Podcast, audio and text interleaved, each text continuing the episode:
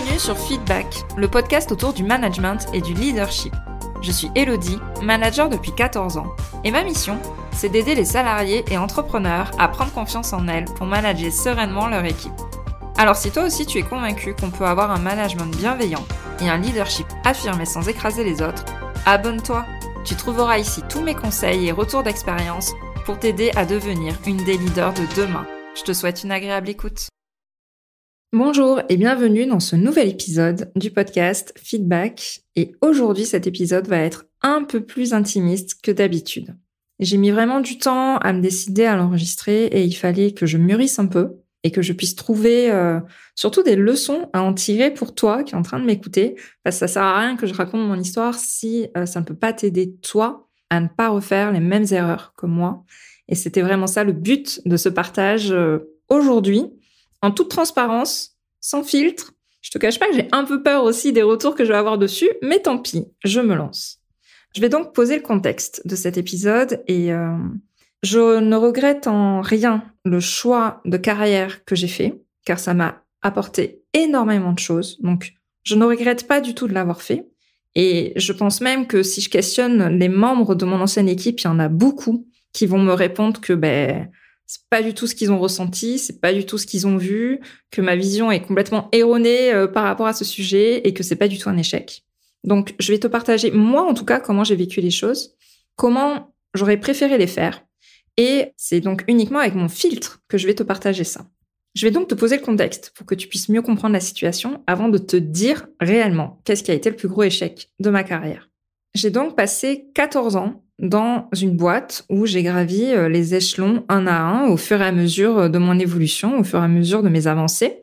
C'était une PME qui a vraiment euh, explosé pendant les années où j'y étais. On est passé de 50 salariés à 150. Et j'ai donc suivi au fur et à mesure cette évolution. Donc moi, mon métier, en fait, à la base, c'est que je suis contrôleuse de gestion. Donc ma passion, c'est les chiffres, les tableaux Excel, tout ce genre de choses. Rien à voir avec le management, même s'il y a beaucoup d'aspects relationnels dans ce poste-là.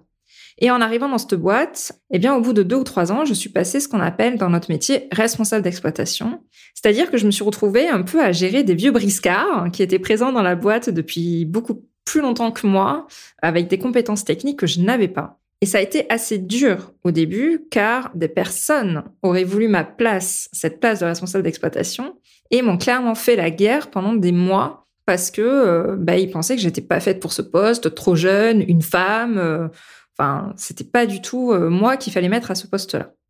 Ça a été dur, mais finalement, j'ai passé le cap, j'ai avancé, etc. Puis finalement, ma légitimité euh, s'est faite euh, naturellement. Puis je suis passée directrice d'exploitation au bout de 8 ou 9 ans que j'étais présente donc, dans cette société.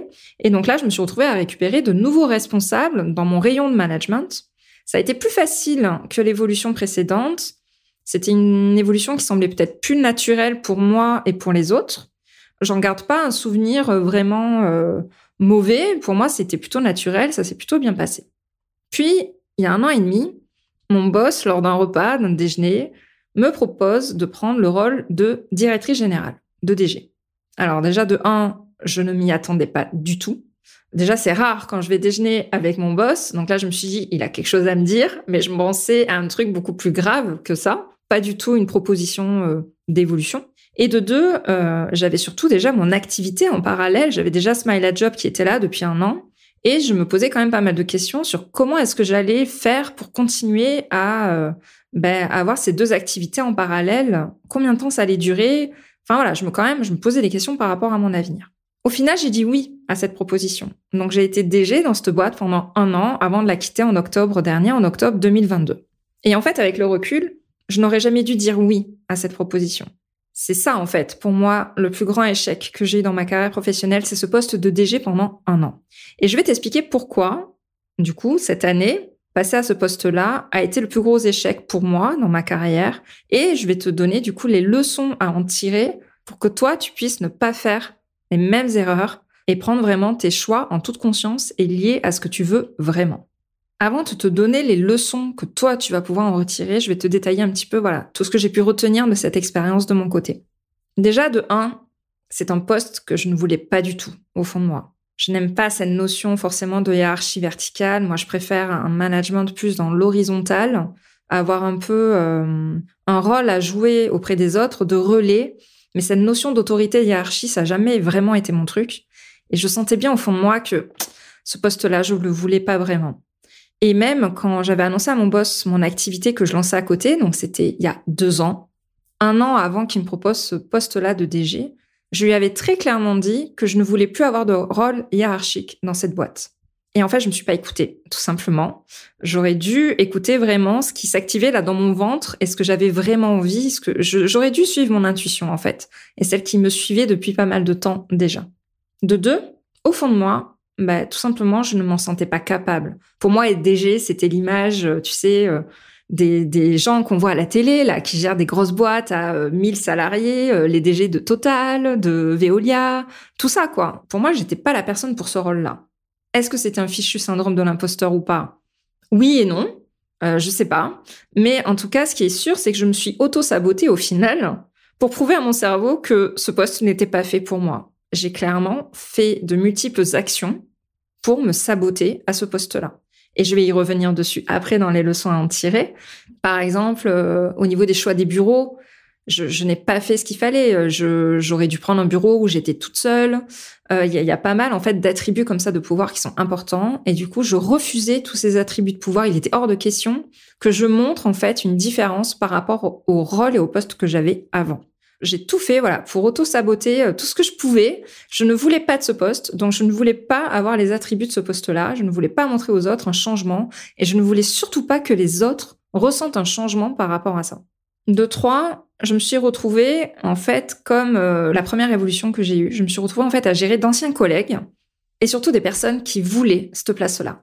Donc les personnes que j'avais déjà sous mon autorité avant, il n'y avait pas de problème. Euh, pour eux, c'était une évolution logique et normale. Aucun souci là-dessus. Par contre, il y a des personnes avec qui j'étais collègue et qui sont devenues du coup des personnes que j'ai dû insérer dans mon équipe et avoir un rôle hiérarchique avec ces personnes-là. Et là, je me suis plantée complètement. Je voulais faire pareil, comme quoi les choses n'avaient pas changé. Or, quand tu passes de collègue à manager, tu dois montrer que les choses changent. Je n'ai pas su imposer mon autorité, je n'ai pas su montrer que les choses avaient changé. Et euh, ça a été une source de conflit énorme pendant des mois et des semaines. Et clairement, si ça avait été à refaire, j'aurais pas refait comme ça. Donc, il faut arrêter de croire que rien ne change. Tout change dans la relation avec les autres du moment que tu passes de collègue à manager. Et ça, je l'avais très clairement sous-estimé alors que je l'avais déjà vécu. De quatre, comme je disais tout à l'heure, dans le, lien, le fait de m'auto-saboter par rapport à ce poste-là, en fait, je n'ai pas pris tous les attributs de ce poste. Et tu sais, c'est un peu comme une fausse humilité. T'es trop contente de prendre le poste, mais non, faut pas trop montrer aux autres, faut pas trop se la péter, etc. Or, ça joue dans l'état d'esprit des autres. Et tu vois, j'ai mis du temps à mettre ce titre-là dans ma signature de mail. Je n'avais pas ce titre-là sur ma fiche de paye, par exemple. Mon bureau n'a pas été modifié, je suis restée dans le même contexte que mon ancien poste de directrice d'exploitation, donc le même bureau, avec la même personne dans mon bureau. Et je n'ai pas pris, par exemple, dans certaines boîtes, il y a un peu aussi la notion de place de parking. Un DG ou un PDG, ça se gare à cet endroit-là et c'est sa place, en fait. Et moi, non, il fallait surtout pas que je montre un attribut de pouvoir quelconque par rapport à ça. Ça aurait été me la péter ou euh, avoir donné une mauvaise image ou une image de pouvoir aux autres et ça, j'en voulais pas. Pour ces attributs de pouvoir, je me suis clairement auto-sabotée par rapport à ça. Et en fait, quand tu regardes autour de toi, si jamais euh, tu es dans les RH ou même tu dû voir d'autres collègues le faire, dès que tu as un collègue qui a une promotion, tu peux être sûr que dès le lendemain dans sa signature email, c'est noté et qu'il va aller mais casser les pieds au service RH pour que son nouveau titre soit marqué sur sa feuille de paix. Et au début, j'étais ah mais c'est ridicule, mais qu'est-ce qu'ils font les gens? Mais non, en fait, c'est normal. Enfin, peut-être qu'on peut trouver ça trop rapide ou trop euh, je marque euh, mon territoire, mais en fait, les attributs comptent et sont importants. Et moi, je trouvais ça toujours, j'étais là, mais faut qu'ils arrêtent de vouloir absolument changer leur signature mail, etc., euh, etc. Mais en fait, ça compte aux yeux des autres. Une autre erreur que j'ai fait, c'est que je n'ai pas pu poser mes limites. Alors déjà, j'ai toujours eu du mal par rapport à ça. Et là, en fait, il y a plusieurs choses sur lesquelles ben, je n'ai pas suivi ce que je voulais faire. Or, être DG, c'est aussi assumer des décisions, assumer ce qu'on veut et mettre une patte aussi dans l'équipe comme on le souhaite. J'étais pas d'accord sur le timing. En fait, il y a eu des discussions au niveau du moment où euh, faire cette annonce-là et me déclarer en tant que DG. Je ne voulais pas la faire au moment de octobre 2021. Je voulais le faire au mois de mars 2022. Pourquoi? Parce que j'avais une collègue qui partait en congé maternité, qui était euh, une personne de mon équipe, qui avait repris mon rôle de responsable d'exploitation. Ce qui fait que, en fait, j'ai annoncé mon passage au poste de DG à un moment donné où j'ai dû remplacer cette personne-là dans ses fonctions très opérationnelles. Donc, j'avais un titre qui ne correspondait absolument pas à ce que je faisais au quotidien. Donc, comment imprimer dans la tête des gens que j'étais passé DG si je faisais des tâches que je faisais avant quelques années auparavant? Il y a eu vraiment une dissonance par rapport à ça. Et quand mon boss m'a dit mais non non il faut qu'on l'annonce avant, je lui ai dit non je suis pas d'accord on l'annonce en mars 2022 et j'aurais dû insister pour ça et je n'ai pas au bout d'un moment voilà j'ai dit bon ben ok on y va pour octobre 2021 et en fait je regrette d'avoir fait ça parce que quand on prend un nouveau poste c'est comme quand on arrive dans une nouvelle entreprise on a des actions à faire dans les premières semaines, les premiers mois pour montrer qu'on est là et qu'on est à ce poste-là. Et là, en fait, ça me laissait pas la possibilité de le faire. Je ne pouvais vraiment prendre mon rôle de DG que six mois après. Et c'était bien trop tard, puisque les gens m'ont jugé sur les premiers mois d'activité à ce moment-là où je ne faisais pas du tout les tâches de DG, mais plutôt des tâches opérationnelles d'un poste que j'avais occupé même avant celui que j'avais actuellement. Deuxième élément où je n'ai pas su poser mes limites, c'est sur ma réunion euh, d'introduction. En fait, à la base, je voulais la faire seule comme j'avais l'habitude de faire des réunions avec mes équipes, avec des exercices un peu particuliers, avec des partages de certaines choses. Voilà, j'ai j'ai une façon d'animer des réunions qui est un peu différente, avec toujours euh, un aspect un peu original dedans. Et là, mon boss a tenu à être là et a tenu à faire la réunion. Et en fait, ça m'a énormément stressé bah, de devoir faire une présentation alors qu'il était là. Et il m'a fait corriger pas mal aussi le texte ou ce que j'avais à dire et la teneur de cette réunion. Et en fait, j'ai accepté tout ce qu'il m'a imposé et j'aurais pas dû. Être DG, c'est aussi savoir dire non à son boss. Et je l'ai pas fait, en fait, d'entrée. Voilà. Le seul regret que j'ai, c'est que j'aurais fait ma réunion d'introduction complètement différemment. Et surtout pas avec lui dans les pattes, en fait. voilà. J'aurais dû marquer mon empreinte directe. Ça n'a pas été fait comme ça. Et j'aurais dû faire respecter vraiment ce que je ressentais, ce que je voulais et montrer que, ben non, j'étais pas comme lui, que la direction que je voulais donner, c'était pas la même et que je voulais la faire à ma façon. Et j'aurais dû m'écouter, tout simplement. Et enfin, la dernière chose que je retiens de mon expérience, c'est que j'ai cru que j'allais pouvoir tout mener de front. J'étais euh, Elodie la warrior, celle euh, qui allait gérer son side project, celle qui allait gérer sa prise de fonction et celle qui allait gérer un remplacement d'un arrêt maternité. Enfin, avec le recul, mais c'est n'importe quoi. Comment croire que je pouvais être euh, Wonder Woman à pouvoir tout gérer toute seule? En plus en 4 5 puisque j'étais un jour absente de la boîte pour gérer mon activité à côté. C'est complètement lunaire. Et pourtant, j'y ai cru. Donc, ça vraiment, euh, voilà, si ça avait été à refaire, je ne ferais certainement pas ça à nouveau. Euh, faut pas croire qu'on a des capacités surhumaines et à pouvoir tout gérer de front. Alors oui, souvent, on croit toujours que ça va passer, mais en fait, non, ça passe pas, tout simplement. Alors du coup, les leçons que toi, tu dois retenir de mon expérience, de mon échec dans ma carrière professionnelle, car c'est surtout ça qui est intéressant. En fait, on n'est pas obligé d'avancer dans la hiérarchie pour réussir sa carrière. Ça, en fait, faut arrêter de se mettre cette idée-là en tête. C'est très franco-français. Le management n'est pas une fin en soi. Et les postes à responsabilité ne sont pas une fin en soi. Qui dit grand pouvoir, dit grande responsabilité. Ça va forcément t'amener du stress supplémentaire, des responsabilités supplémentaires. Et des fois, l'augmentation de salaire, ça vaut pas le coup en face. Donc réfléchis bien par rapport à ça. Quand on te propose une évolution professionnelle, est-ce que c'est vraiment ça que tu veux? Est-ce que tu es prête à faire des sacrifices pour juste changer de titre et avoir quelques responsabilités en plus? Je suis pas sûre que ça soit toujours très intéressant. Donc, prends le temps de réfléchir et regarde plutôt si tu préfères pas un rôle différent dans l'entreprise dans laquelle tu es, si c'est pas plutôt un rôle d'expert que tu aimerais garder. Et moi, je sais que j'aurais aimé garder un espèce de rôle relais, coach, ce genre de personne un peu qui fait le lien avec tout le monde et pas forcément une relation hiérarchique par rapport aux autres. Le deuxième conseil que j'ai envie de te donner, c'est de t'écouter, de t'écouter toi et ton intuition pour ce genre de grandes décisions.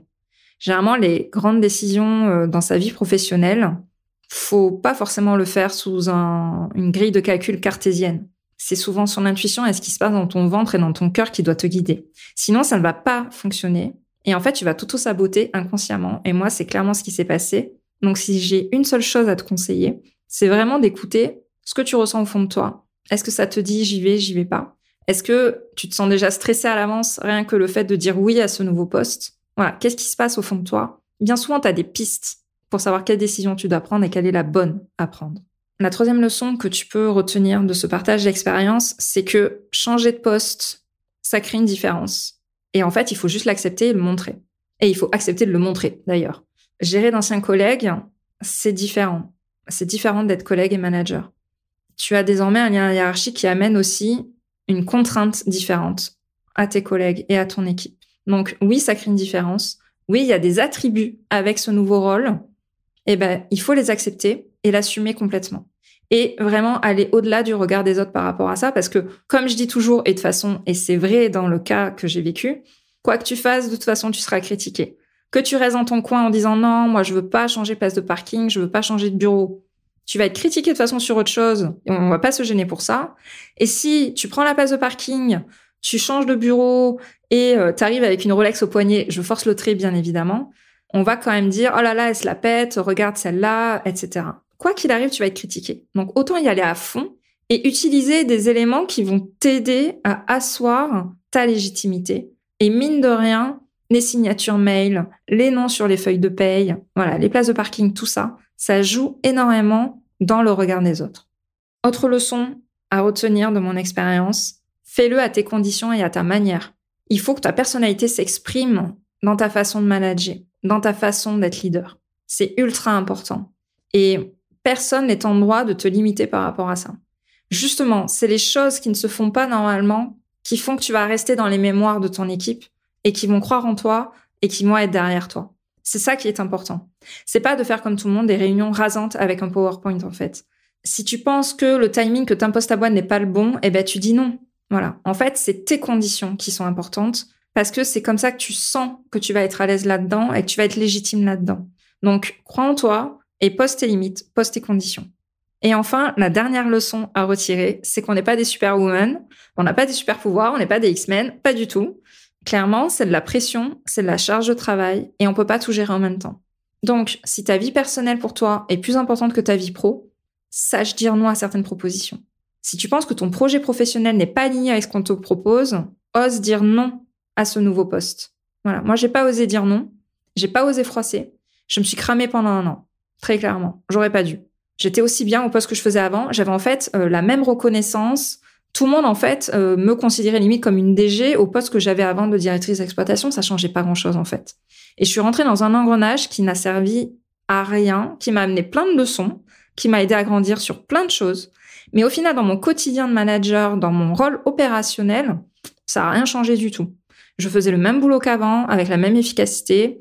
J'ai eu quelques critiques en plus, mais j'ai eu euh, aussi d'autres supports euh, différents, des personnes qui m'ont dit ouais c'est trop bien l'évolution que tu as eue, etc. Ça m'a amené plein de choses, mais dans mon rôle opérationnel, ça n'a rien changé du tout.